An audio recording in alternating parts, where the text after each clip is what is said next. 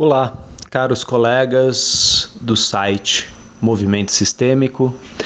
Aqui fala René Schubert, psicólogo e facilitador em constelações familiares. E eu gostaria de refletir com vocês eh, sobre uma questão que muitas vezes alguns eh, clientes trazem após consultas individuais em constelações familiares, ou mesmo questões trazidas por alunos durante o treinamento. Né? É muito comum que alguns clientes eh, representantes, ou após um trabalho de constelação familiar, algumas pessoas eh, têm algumas manifestações somáticas, como dores de cabeça, diarreia, dores de barriga, vômitos.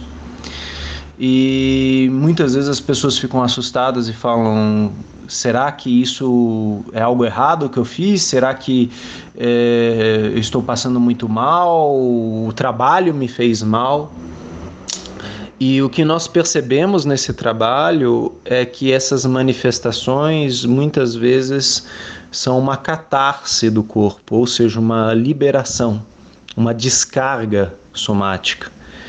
E algo foi movimentado durante a constelação, seja no cliente, seja no representante, e isto que movimentou afetivamente, emocionalmente, perturbou talvez certos padrões de comportamentos, crenças, formas de pensar e de agir e é como se o corpo buscasse encontrar novos espaços internos, dar lugar a este novo.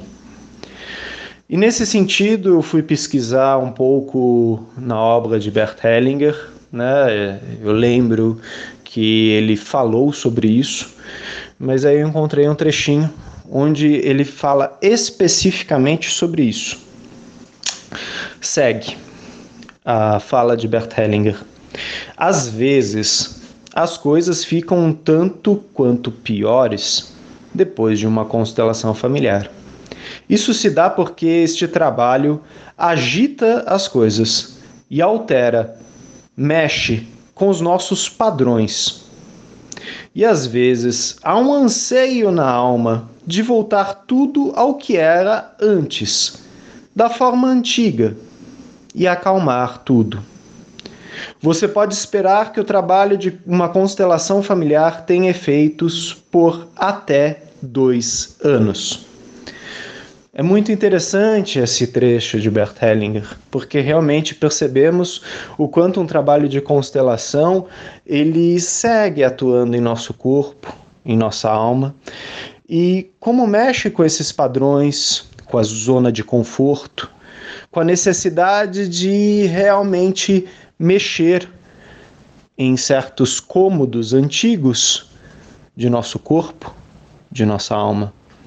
E esse mexer implica, às vezes, em se deparar com dor, se deparar com desconforto. É como crescer. Crescer dói. Amadurecer dói. Claro que aqui estamos falando de sintomas catárticos. Né? Não estamos falando aqui de um adoecimento grave pós um processo de constelação. Né? Aí seria outro ponto a ser refletido e, e, e debatido entre os facilitadores, entre os terapeutas. Né? Eu queria aqui refletir mais sobre estes sintomas de realmente extravasar algo, liberar algo, que nós chamamos na psicanálise de catarse. Fica aqui essa reflexão. Qualquer dúvida, colocação, pontos de vistas diferentes, por favor, esse espaço do movimento sistêmico está aberto para todos que queiram contribuir, debater, trocar.